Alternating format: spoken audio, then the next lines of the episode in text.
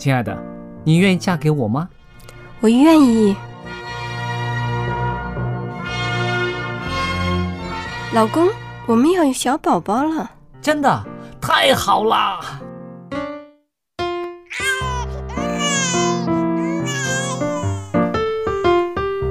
妈妈，妈妈，看我画的画，好看吗？真好看，宝贝画的太棒了，拿去给爸爸看看。爸爸妈妈，我去上大学了，你们多保重身体，我放假就回来。出门在外要注意安全。好好吃饭，天冷了，别忘了多穿衣服。好了好了，别唠多给。家里打电话哦。孩子啊，啥时候回来吃饭呐、你爸想你啦。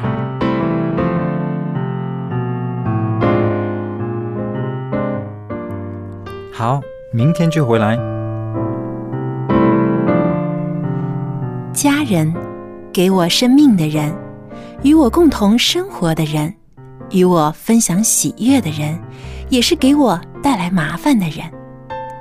每一天说说笑笑，有时也吵吵闹闹，因为我们是一家人。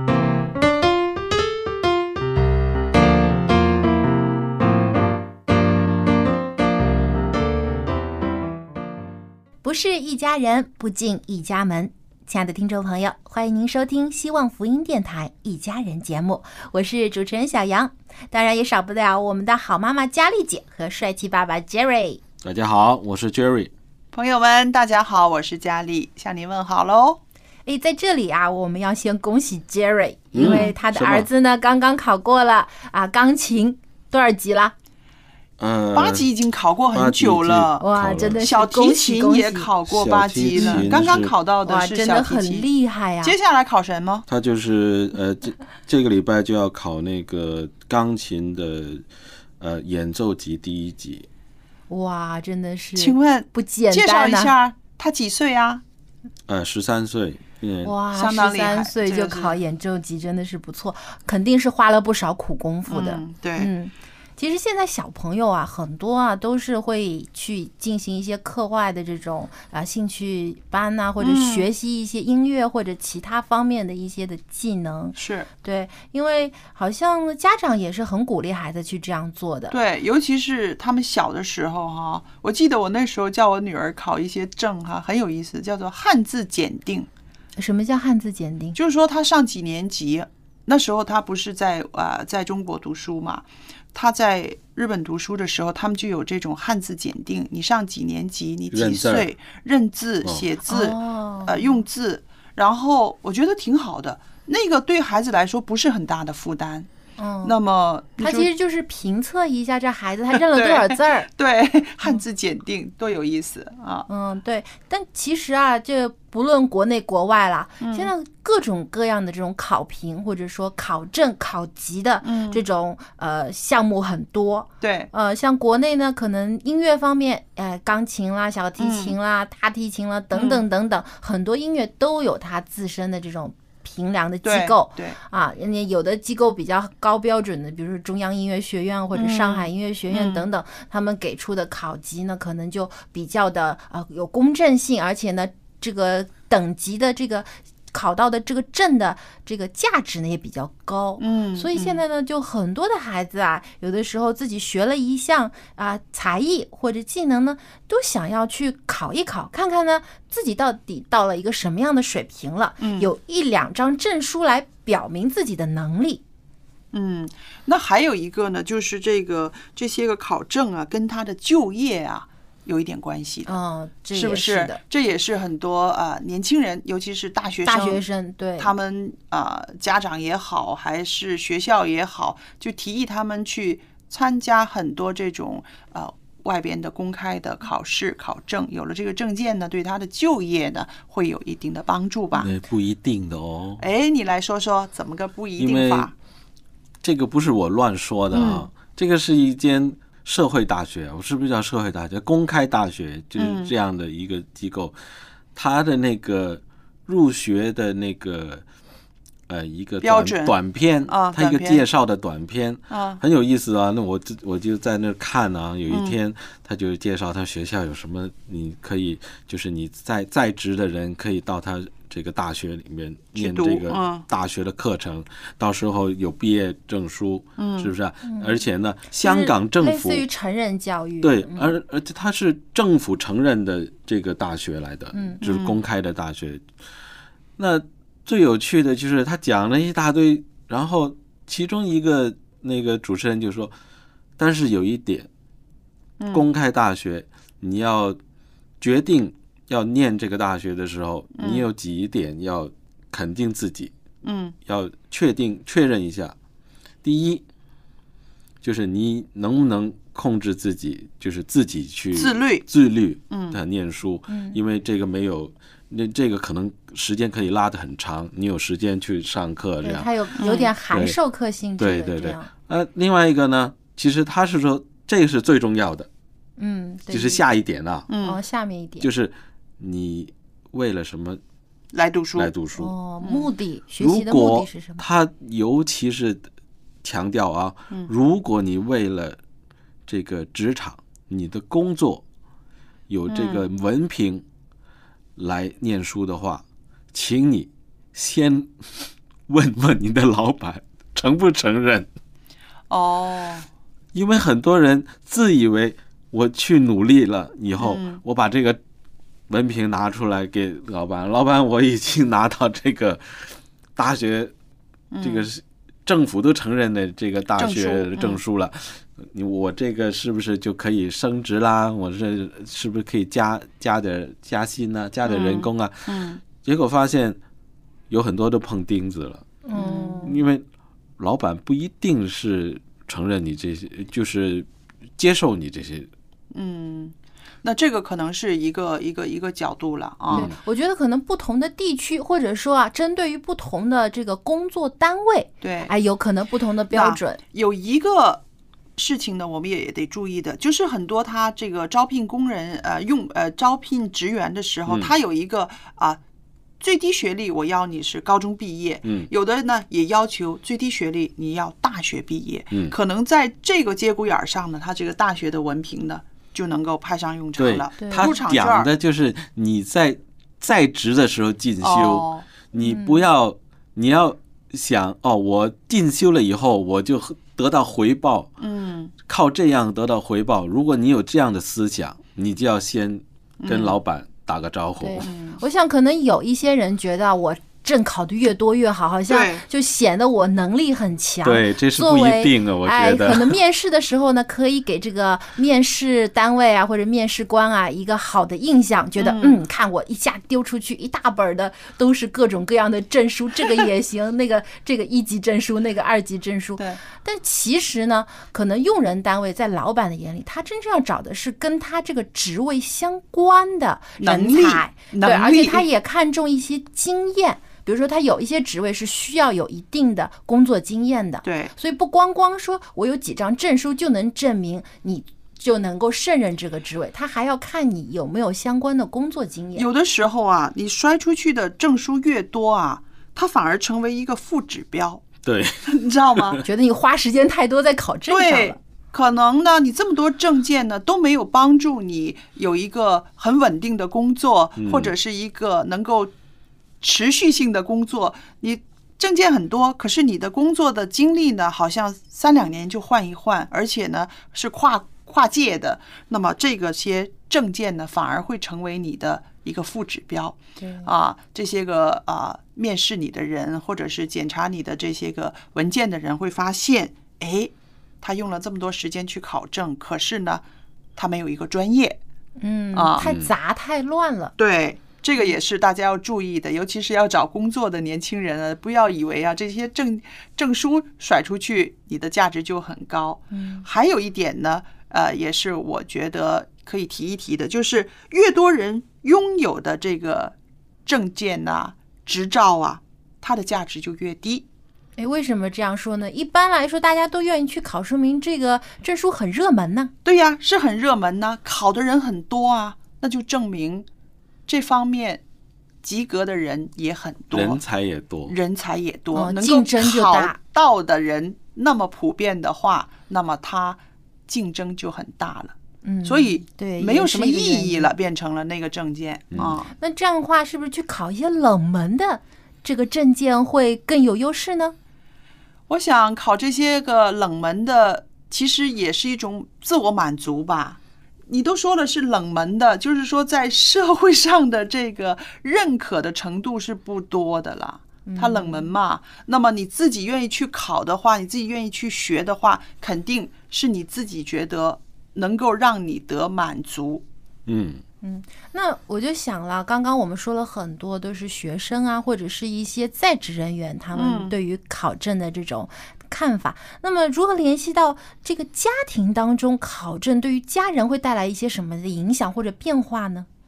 蛮有意思的啊。我们做家长的常常会鼓励孩子去考证。小杨，你小的时候，妈妈爸爸有没有鼓励你？啊，有啊，我 是学学钢琴之后啊，真的是每年暑假，嗯基本上就别想要去什么地方旅行了，因为那个暑假的两个月就是这个练琴考试的这个哦我的所谓的。这个 艰难时期，因为两个月的时间，完全的都是在家里每天练琴练琴，然后就要去考试。所以有的时候，现在我孩子长大之后，我回头看的时候，我就觉得啊、我们这些家长啊，太迷信了。迷信这些个才艺的呃检定啊，才艺的这些个等级啊，对孩子呢会是一种帮助。那我不是说 Jerry 你那个啊，你那个儿子是这方面他是有我我们大家都普遍认为他是有天分的，嗯而且他是有这个感觉的。嗯，那这种孩子当然是要推了。那普通的孩子呢，普通的家长呢，有的时候太迷信这个了。其实并不是那个孩子真的喜欢，呃，还有我觉得啊，要正确的对待这个考证的目的，就像嗯刚才、呃 Jerry 所提到的，你到底是为了什么去考对的？如果以像有些，比如说就拿这个考音乐的方面的这个考级来说吧，如果说呃这个孩子他的现在所已经能够表达的这些的音乐的这个能力呢，嗯比如说是在三级。但家长硬要他去考五级，甚至呢想他最快，比如说能够在三年之内你就给我考到八级，嗯啊，以显示好像出去觉得很有面子。你看我的孩子现在啊能力多高啊！如果是带有这种目的性的，像好像硬推着孩子往前走的，那就不符合这个考级的这原来本身的意义。因为考级呢是评定你自身现有的能力，而不是说硬要把你像是拔苗助长一样。硬把孩子拔到一个他还没有达到的一个程度，嗯这样的话就起不到一点点考级的作用，还使孩子呢产生一种恐惧，对于这个考级啊产生一种厌恶的心理，就觉得啊一到考级我就什么乐趣都没有啦，整天就是在家练练练练。对。所以还有就是说，像这种才艺的这些个啊、证书啦，我们是觉得啊，让孩子在小的时候，他能够考得越多越好，将来对他的升学啦，对他的就业啊，都有一定的帮助。那其实你想真的有帮助吗？我觉得不多，可能会有一点帮助，可能但是不多作。为一个敲门砖吧，有很多人觉得啊，我证书多了，或者我的证书级别高了，那相对的来说，可以给别人第一的印象比较好。就像我刚刚说的，当每个孩子都有这些个啊跳舞的才艺啊，他的弹琴的证书的时候，你想，不又是回到了原点吗？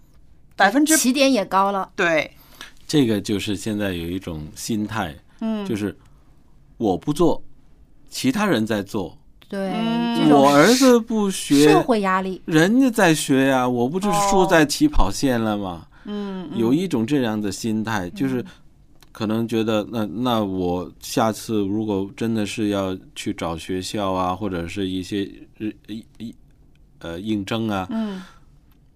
我觉得我不需要那些靠那些东证书，嗯，但是哎，我旁边那个人他拿一大 有沓，嗯。自己就觉得哎呀，我是不是应该也是这个社会可能就是这样。对嗯一种社会压力，社会因为的压力别人都在做，你自己不做，好像显得你太孤立了。其实我们哈刚刚讲的这些个呃关于年轻人考证、孩子考证呢，让我们听的啊都觉得没有什么呃信心，灰头土脸的，你不觉得吗？我们说一说别的考证呗，啊、一个中老年人，生活已经安定了，然后重拾自己以前的兴趣，朝着这个兴趣去发展，然后再重回年轻时候的梦想，再去学，无论是乐器也好，或者是念书也好，再去考证，我觉得这个景象比较美，是不是？对，我觉得其实呢，还是回到刚才那句话，就是你考级的目的到底是什么？对考证考级，如果你只是为了这张证，或者只是为了这个级别，那其实意义不大。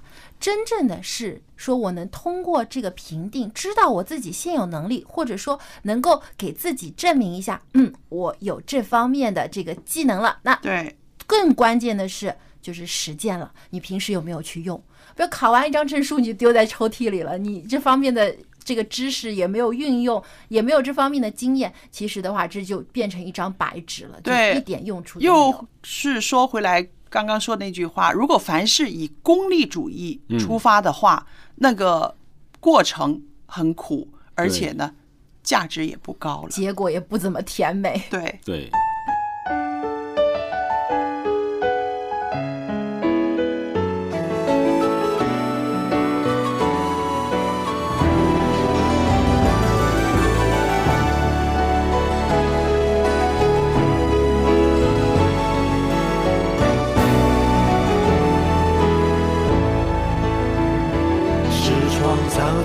心设计，在世界是唯一，没有人能代替。在主眼中是宝贵机密，倘若有瑕疵，也是它美意。我和你是创造主精心设计，要快乐，要欢喜，在世上不孤立，生命尊贵要倍加珍惜，让我们天天颂扬他的名，让人知道他关心。我们都是因神的爱和为永恒而被造，所以活着要有崇高的目标。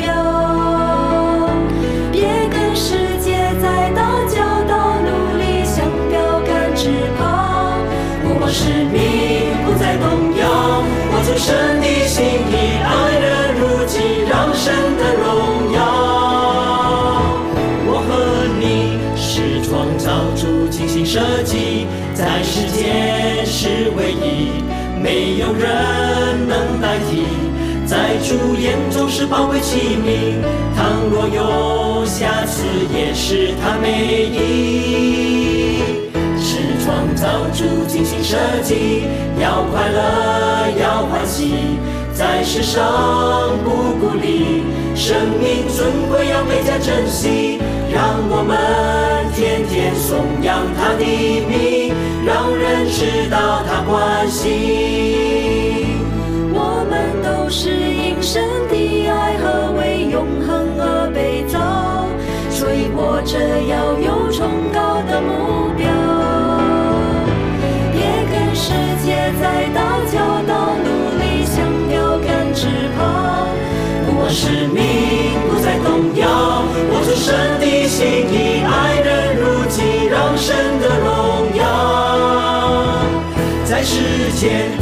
唯一，没有人能代替，在主眼中是宝贵器皿。是创造主精心设计，在世间是唯一，没有人能代替。在主眼中是宝贵器皿，倘若有瑕疵，也是他美丽。和你是创造主精心设计，要快乐，要欢喜，在世上不孤立，生命尊贵要倍加珍惜，让我们天天颂扬他的名，让人知道他关心。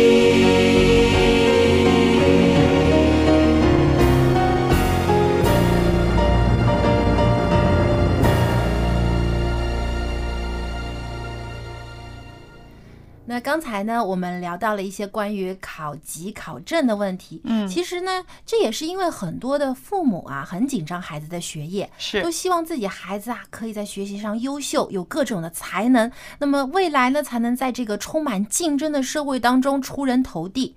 所以往往啊，把孩子的学习看得特别特别的重，稍有不理想呢，就打骂责备啊，总是把孩子说的，哎，你这个不行，那个不行，以为呢这个棍棒底下就出才子，嗯啊，不但出孝子，还出才子。嗯但其实是不是这样呢？那么接下来春雨呢要和您分享一个亲子专题，叫做“您在咒诅孩子吗？”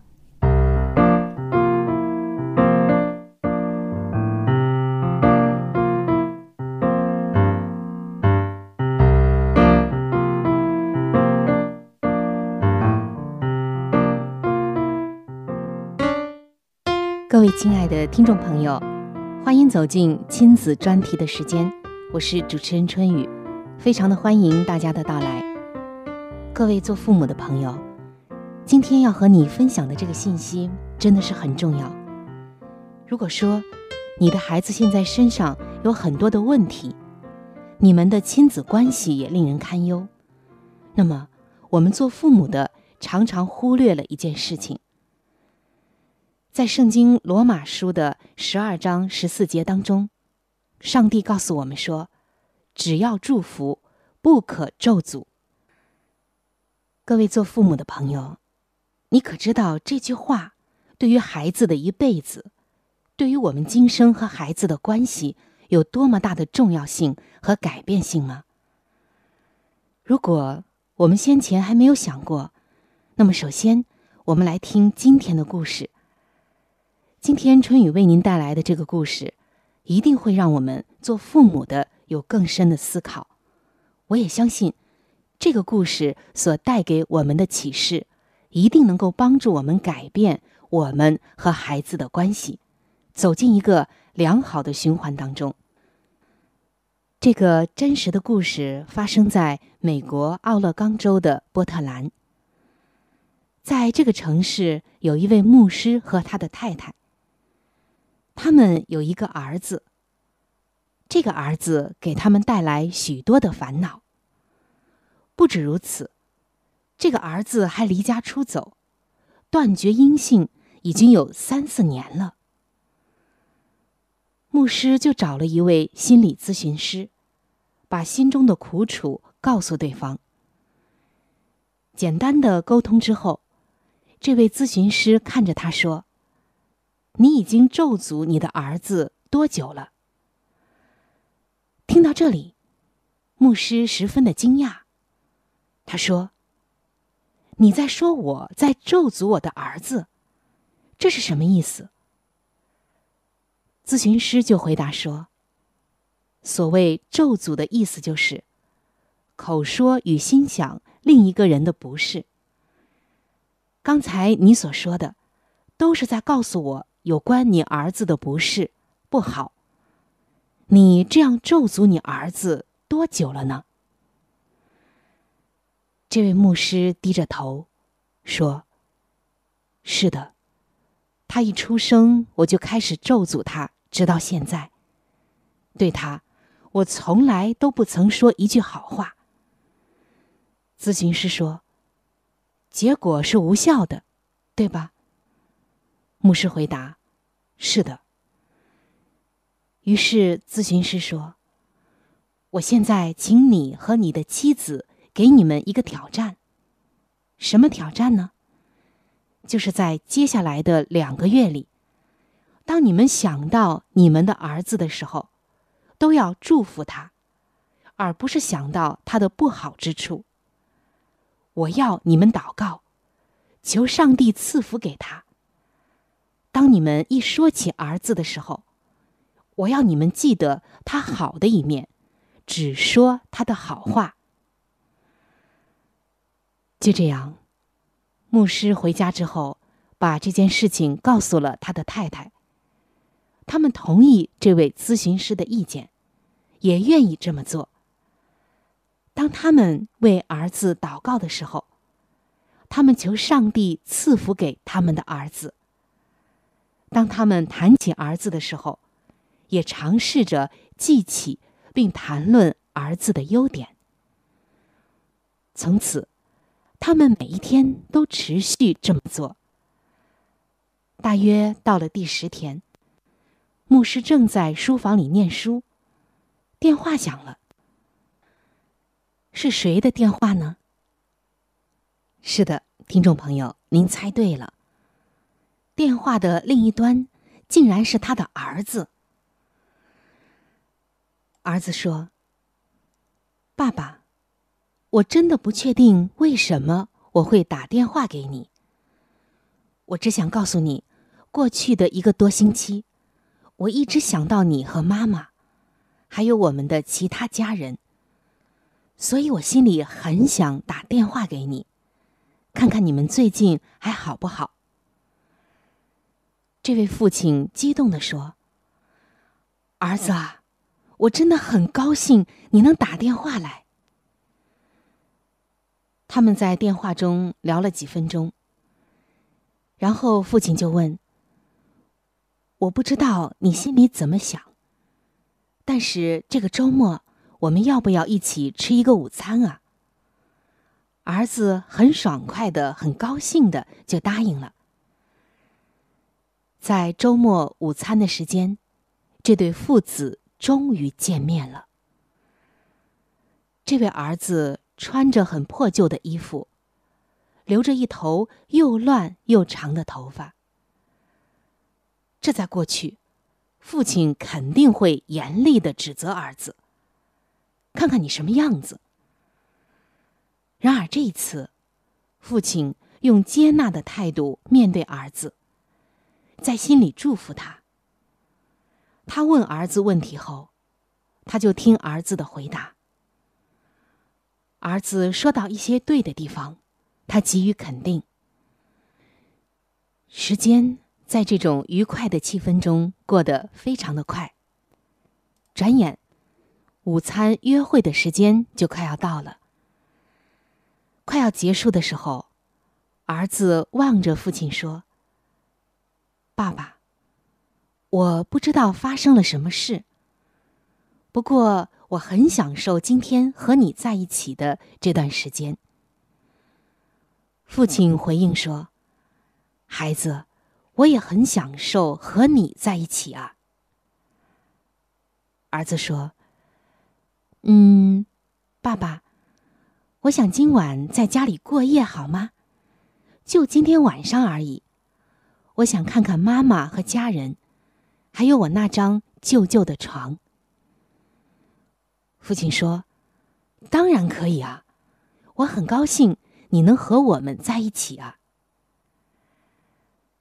就在那一天，这位做父亲的心里惊讶的发觉，当他停止咒诅自己的儿子，而以祝福代替的时候，情况。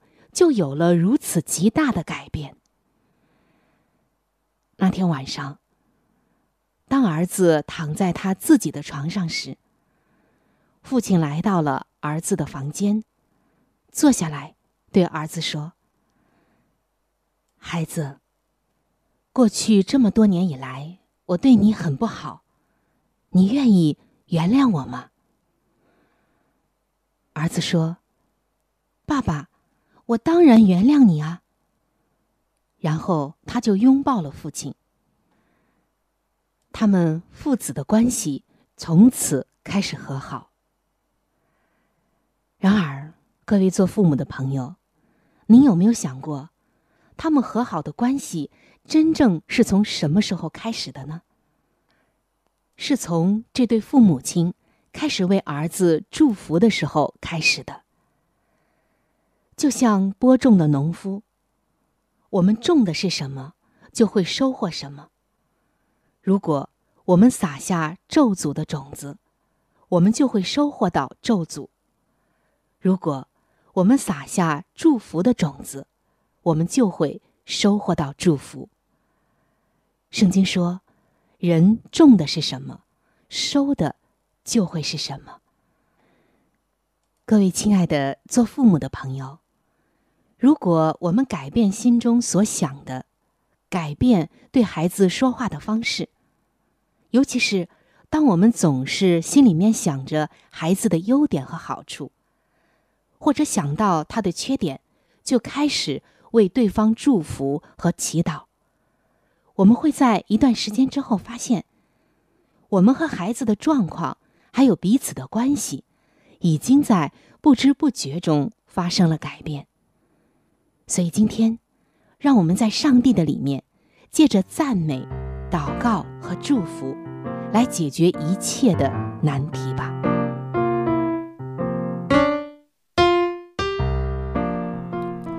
听完刚才春雨分享的这个故事啊，我就想到圣经当中一句话说：“人的口是敞开的坟墓。”是啊，所以有的时候我们的嘴巴所说出的话，比这个核弹还厉害，真的会就是虽然可能在身体上不会伤害别人，但是在心理上可能重重的给别人一刀。而且这种伤害哈，这个伤口不是三天两天就可以愈合的，可能一辈子都愈合不了。比如一个父亲或者是母亲，从小那小孩一听话，一就说一会听话的时候，你就天天叫他笨蛋、笨蛋、笨蛋，叫了他十几二十年，他不是笨蛋，他也以为自己是笨蛋。对对，因为在他的心里面，我在我爸爸妈妈眼里就是笨蛋，那么我在别人的眼里也会是一个笨蛋，所以这种不就是一种咒诅吗？没错，没错。其实很多时候啊，啊，父母有时候觉得自己是无心的一句话，还可能已经给孩子造成很大的伤害了。嗯，比如说有时候经常会听到父母看到孩子做什么做的不怎么顺利，做的不怎么好，马上就说：“哎，你不行的，不行的！哎呀，不是这样做的！哎呀，你笨死了！看我做。”结果就孩子马上就失去信心了。本来他还挺有兴趣的在做呢，结果呢被爸爸这么一说。哎呀，算了，我不做了，我就给以后都听爸爸妈妈的吧，他们怎么做，我就在旁边看着吧。而且呢，还有一些家长呢，很喜欢把自己的孩子跟人家的孩子啊比较。我想很多孩子都不愿意听到这样的话。这个是现今这个好像都是建议家长不要用这样的方法来教育子女，这样对他们是一种压力。呃，对这个他们来讲呢，也是这个反弹也很大的。对你越是这样跟他比，我越给你，我越让你出丑，是吧？呃，我以前就看到一个一个笑话，他就是说，有个妈妈她在啊责备自己的孩子说：“你看看隔壁的啊，谁谁谁，你看他多么认真啊，功课考多好啊，啊，学习多棒啊，你怎么这么笨呢？”然后他的孩子就回了一句：“说你再看看隔壁的那个妈妈，她对她孩子多好啊，你对我呢？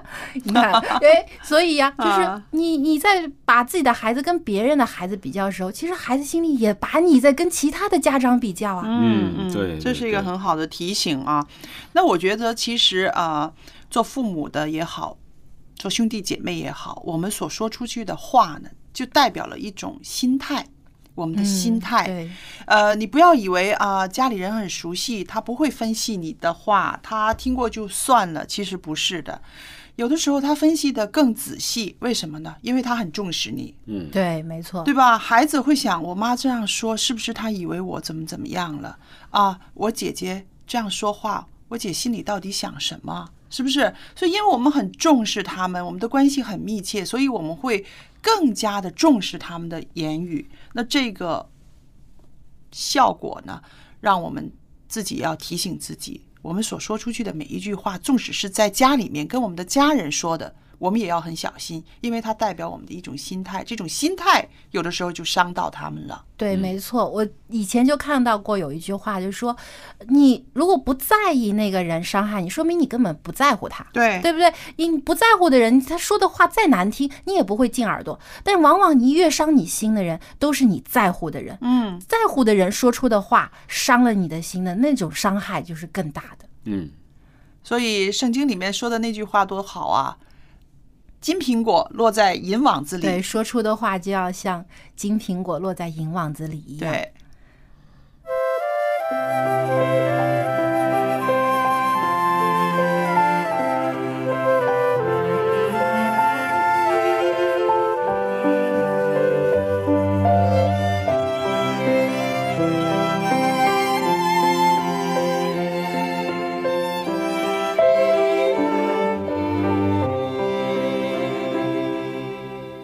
que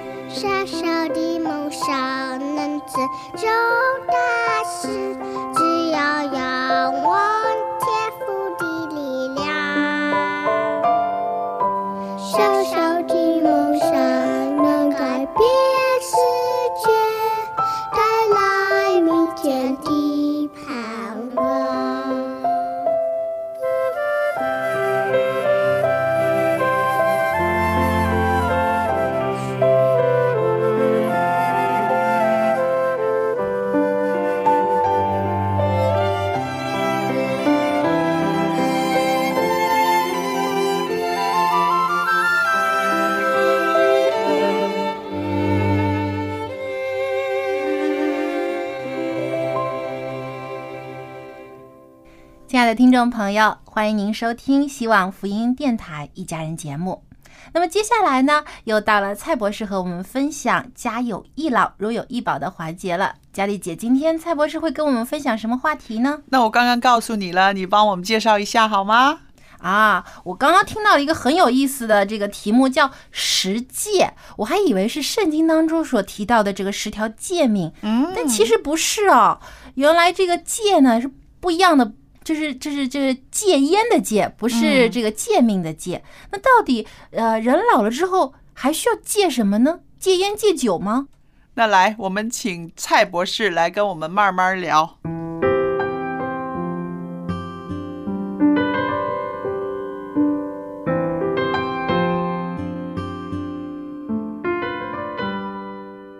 蔡博士，好高兴您又来到我们的节目里边了。大家好，是您好。那么呢，我们上一次呢就讲了老人怎么样为上帝结果子啊。弟兄姐妹们，虽然年长了，可是呢，你仍然有很多的经验。那今天呢，我们说说这个圣经里面有十诫啊，给我们基督徒的上帝的子民有十诫。其实老友记是不是也有十诫呢？你猜有啊，是不是？嗯。我看到几个字是老人家写的啊，他写的，他说做人难，人难做，难做人，就这三个字，他来回倒啊。他说横竖都是难了，那不如我就活到老学到老，多难我也能克服。没错，这个是非常支持的一个心态，是不是？对我们说呢，这个呃长者有十戒，我觉得啊，第一戒啊。大家都知道的，你也一猜就猜到的，就是我们要戒掉唠叨，是不是？啰啰嗦嗦、唠唠叨叨。是啊，我很不喜欢的，就是哎呀，人家一想到呃长者的时候，就想到啊，好长气呀，很长气啊，说不完呢。其实未必，如果我们有一点提醒的话呢，一些长者呢，他也会意识到。你不提醒他的话呢，他可能就是，哎，你们也没有什么不好的反应嘛，就继续说下去吧。啊，可能就是因为没有反应。嗯，但是呢，在圣经里面呢，有一句话呢，就是我觉得讲的非常好，就是在箴言十章十九节里面讲到。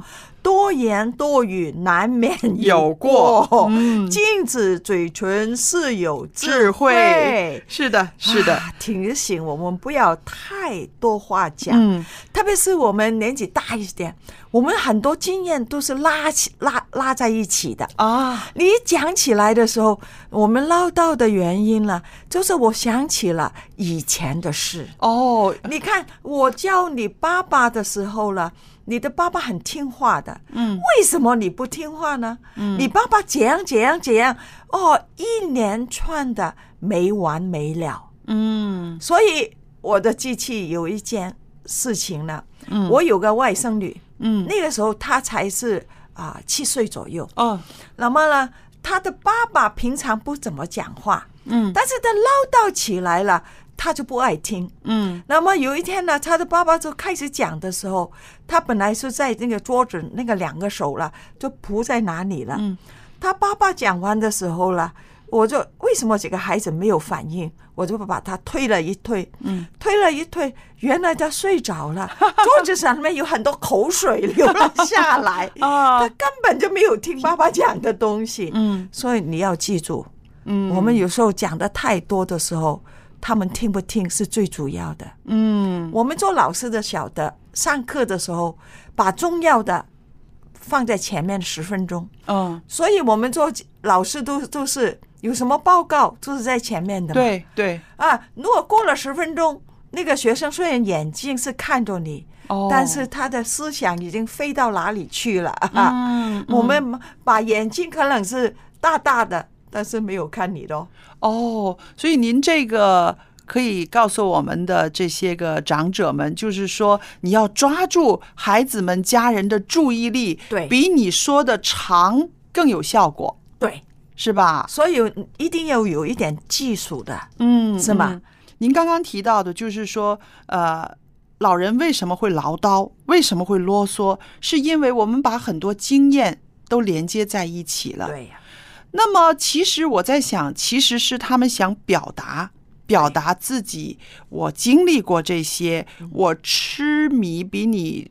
我吃盐比你吃米还多，所以每次都会想当年，每次都会讲自己的经历。对，那么这一方面怎么样去调试他呢？告诉他，想当年的时候想当年，又讲这件事就是讲这件事，所以我们必须要学习。嗯，我们要讲的时候了，你先来一个深呼吸，哦，那么你话语就不会冲出口来的。嗯你嗯如果你讲了一件事的时候，很容易联系到第二件事嘛。嗯。所以我们就是记住要讲以前的事的时候了，嗯，我们最好收敛一下，收敛一下，讲的太多没意思，嗯是吗？嗯。那么听的人也不会听，嗯。那左耳出进去，右耳出来，嗯。所以我们不讲还好。嗯，所以我很多时候呢，就如果看到呃，我们家里面的年轻人是有些事应该改的时候了，嗯。他第一次做的时候了，我不会讲，嗯。呃，但很多我们呃年纪大的看到他第一次做错事，忍不住的我们忍马上不住了，讲嗯马马上讲就要讲，不要讲，嗯。你就这让他晓得，啊哈，让他晓得，嗯。就不管了。嗯。第二次再做的时候，有也不要做错的时候，立时跟他讲。嗯。年轻人记忆力很好，哦。只是我们记忆力不好。哦，你等他做了第三次、第四次，当然是呃很严重的，你要立刻讲了。嗯。你要平下来，你的情绪平下来，他的情绪也平下来，嗯才讲。哦，这样有效多了。对讲一次对都够了，你不需要他再做错。你看，你看，又做错了。哦，不要讲。年轻人最讨厌这句话，最讨厌这句话他就觉得你这句话呢，就是审判我，你把我之前的错全部放在这一一笔账上了。对对，嗯所以还有你讲他错事的时候了，最好每一次只是讲一件，嗯不要连起来，一二三四全讲了。嗯，他根本也是批判性的吧？对，是吗对对，嗯啊，这一点呢，真的是老友记们呢，我们的在这十届里面，第一届呢，就是要啊、避免放纵口舌啊，对对因为呢讲的多，有的时候错的多啊，连那些个有智慧的话语呢都被掩盖了。呃，还有一点呢，我觉得呃，长者们也是要特别的呃留心一下的，就是我们人生中很多的经验呐、经历呀、再加上我们年纪开始大了，慢慢的呢，会有一些奇奇怪怪的事情啊。譬如有的人呢，家里面放很多很多的纸袋子、塑料袋。存起来不肯扔，觉得总有用。那是因为我们早年的时候可能是物资缺乏嘛，对吧？对呀、这也是一个怪癖，很多人呢是不能接受的。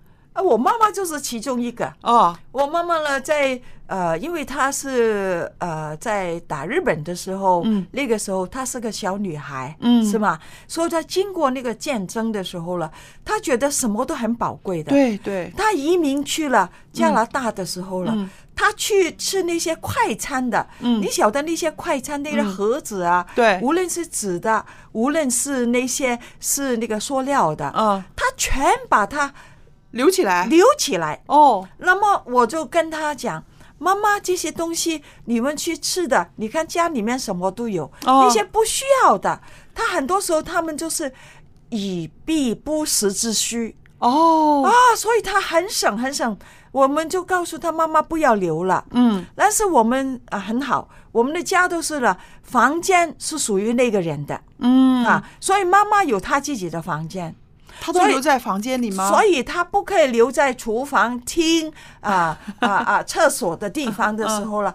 他把他什么东西都留在他自己的房间里面。哎呦，嗯所以他那个房间呢，如果你看到在香港或者在我们中国大陆，偶然有些新闻，嗯，都是他们住的地方根本就走不进去。哦，可以走进去的，就是从大门到睡睡的地方，有些连嗯最后睡的地方都没有，嗯就睡在那些杂物上面。嗯这些快批啊，嗯，是有原因对，啊。他因为他以前苦了，嗯所以现在有了，他也有以备不时之需。那我们做家人的话，啊我们怎么样说服他们、劝解他们不要有这些个呃存留这些个物品的这个怪癖呢？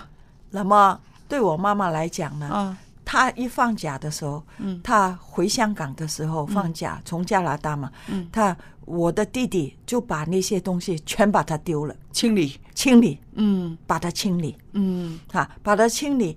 呃，他回来的时候心里面很不高兴，嗯。但是不高兴，我们要告诉他，嗯，你怎样储存怎样多的怎样的东西、嗯。危险，而且第一，你老人家上厕所，对啊，绊倒。那你绊倒，你也没有地方多余的地方。嗯有时候你如果在房里面喝一杯热水，你放的时候没有地方，一不小心倒了，烫到自己。嗯，所以要跟他解释，对一定要处理。对，半年。所以如果家里面有人这样怪癖的时候，就告诉他家里面的规矩，不单只是你。每一个家人每半年或者每一季、每半年或者是每一年，嗯什么时候定了下来，所有人都要清理。哦，这样好一点。的时候，你不会针对他，对他觉得心态上面舒服一些，他是觉得大家都要做的，不是针对他了。哦，对，对。所以无论你是有什么怪癖，就好像呢，听闻呢，这有一个啊台湾的一个老姊妹啊，嗯。她是戴了那个假牙嘛，嗯，因为你晓得有那个呃假牙的时候，没有自己牙齿的时候，嗯。有时候吃完东西呢很难受，有东西在哪里，所以他有时候可能呢要把它拿出来，嗯。要洗。洗，那如果你在厕所洗还好，嗯。但是有些人呢吃完了就在。茶楼的都公开的地方，用一个碗把它一洗的时候很难受的。对啊，旁边的人看了都恶心呐。都恶心的嘛。对，所以有这样的情况的时候怎么办呢？嗯，哈，这也是一个怪癖哦也。是个怪癖来的。嗯，所以我们就可以告诉他有几个怪癖。如果你是朋友是亲戚的时候，嗯，我们就是说可以怎么样？你可以可以把它拿下来，用纸把它包住包住，哈，嗯，然后包住了。我再去到厕所里面清理也可以嘛，哦对。哈，就告诉他到到哪里，嗯。如果他不方便的时候，包了之后，你去跟他，嗯，家里人帮他，家里人帮他，对。或者亲戚朋友帮他，对。这样呢，有很多人有些怪癖的，对，我们还有一个啊啊啊朋友了，他有洁癖的。有洁癖，啊，但是他从来不请嗯。人到他家，那但是他的先生是一个牧师来的，嗯，那么教友到他家里面了，对，那明明晓得他有怪癖，所以呢。洁癖，所以他就是在门外已经把鞋脱了，哦。是吧？就是进来的时候就是这样，然后他走了之后，啊，那个师母真的很厉害，但是他不讲话，嗯，那还可以。嗯他走了之后，每一个桌子、每一个 凳子全擦，那个是他的问题。对那么不影响其他的人。对我觉得你有这样的洁癖，没有什么大问题。嗯，但是如果你说嗯这样又不可以抹，如果人家来到你家里。啊，你来的只是可以坐几个凳子，嗯也不可以用他们的厕所，嗯那那就是不对。对，我就听到这里，我就是归根结底觉得有一件事就是特别要注意的，如果你的这些个怪癖啊，不论是洁癖也好，或者是怎么样的怪癖，影响了你和家人的相处。影响了你和朋友的正常的交往，那这个怪癖呢是一定需要改善的，对对对，对吧？希望老友记们记着一点。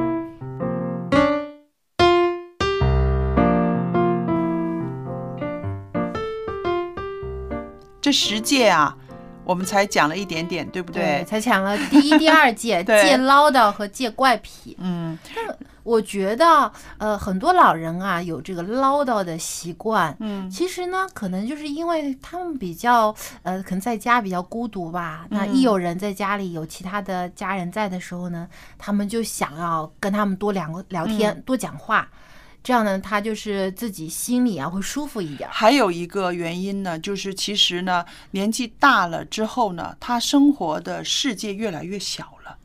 嗯，呃，腿脚不方便啦，各样的限制啦，不会说这么容易见到朋友，可以跟朋友聊。然后还有就是说，他见到的东西、看到的、听到的东西少了。嗯，然后呢，他所记得的那一些呢，他就会重复。哦而且很多就是说老生常谈啊，很、很喜欢回忆啊。我发现老人家很喜欢回忆以前嗯自己做过的事情或者去过什么地方，嗯就爱跟年轻人聊、嗯啊，我以前怎么样怎么样，我以前怎么样怎么样。嗯，但是听一次觉得挺好，啊，听多了之后就觉得，哎呀，又来了。对啊哎，我爸妈好像没这个问题哦，你妈没有，你爸呢？偶尔？偶尔偶尔尔。会有。但是呢，你看啊，他不唠叨我有这个感觉，就是你跟我问他们一些，我就喜欢问跟他们聊一些现现在的事情，嗯嗯。比如呃天气的天气，下个礼拜要降温啦，嗯。呃哪里地震呐、嗯。什么的这些新闻呐、嗯。因为我发现他们都知道哦，嗯。因为他们天天在看电视的，嗯。会都有很多这些新的资讯，嗯，可能给他们补充一些新的东西呢，对有好处哦。对，我觉得鼓励老人啊去学习一些新的东西，其实是非常有帮助的。对对对不要以为年纪大啦、记性不好啦，他就是别的东西学不会。其实呢，给他一些新鲜东西，一个呢也是刺激他的大脑啊，嗯就是也是啊防止你的老年痴呆。嗯那同时呢，他也有新的话题可以跟周围的人分享。所以我常常觉得那些个呃电玩、电子游戏，你让孩子玩的话呢，真的是影响他的学习；让老人家玩一玩的话，是好事儿来的。但就怕眼神不好，看不清。还有就是，其实他们也不会那么容易哈爱上这个东西，因为对于长者来说，他觉得最有兴趣的就是人，所以多陪陪他比什么都好。对，没错，这是应该的。而且呢，我觉得刚才说的怪癖啊，嗯，就我觉得不单是老人有啊，其实 我觉得呃一般人也有，我我也有，比如说像囤 囤积某些东西啊，我就我就每次买买东西啊，就如果有盒子，嗯，我就不舍得丢，我总是觉得啊，说不定哪一天这盒子就能派上用场，结果呢就越堆越多，千万不要！我跟你说，那些个老爷爷老奶奶，他们囤积东西就是这种心态呀、小杨。哎看来我现在心态也老了这个我你跟我有点相似哦。我是很喜欢把那些我买的东西那个盒子啊，我把它立起来，哦，我要把它立起来，好像一部墙那样。对啊，我觉得这也挺有意思的。那多杂乱无章啊！啊，这是盒子嘛，你每次看到你就想到乱中有序啊。我我这个以前买过这个，我以前买过那个。对啊，而且那说实在的，那个盒子还很新的，就是很实诚，很根本就扔，好像很浪对，费舍啊。不得嘛，说不定以后就证废物利明你们还很。年轻，证明你们还很年轻。对我来说呢，我已经啊、有一个思想上的转化，我就是觉得啊，将来呀、体力会越来越不好，这些东西早清理，早干干净净的，早舒舒服服的，所以我是一个这样子的心态，所以那些东西全部扔掉。嗯嗯，会后悔的。看看来我是不是也应该回家清理一下？那其实呢，在这个我们的谈话里边，我们看到啊，人在不同的阶段，我们会有一些不同的行为。嗯那么长者、老人家，他们也是在他们的这个年纪里面，他们的这些行为其实是很普遍的。要体谅他们，要，要理解他他们。对就不要以为只有老人有，其实一般人也有。对就关键你要知道他为什么这样做，嗯然后试着去包容、理解他。嗯，那么今天呢，我们也聊得很开心，聊了很多看似没有关系的事情，但其实呢，我觉得追根到底啊，还是。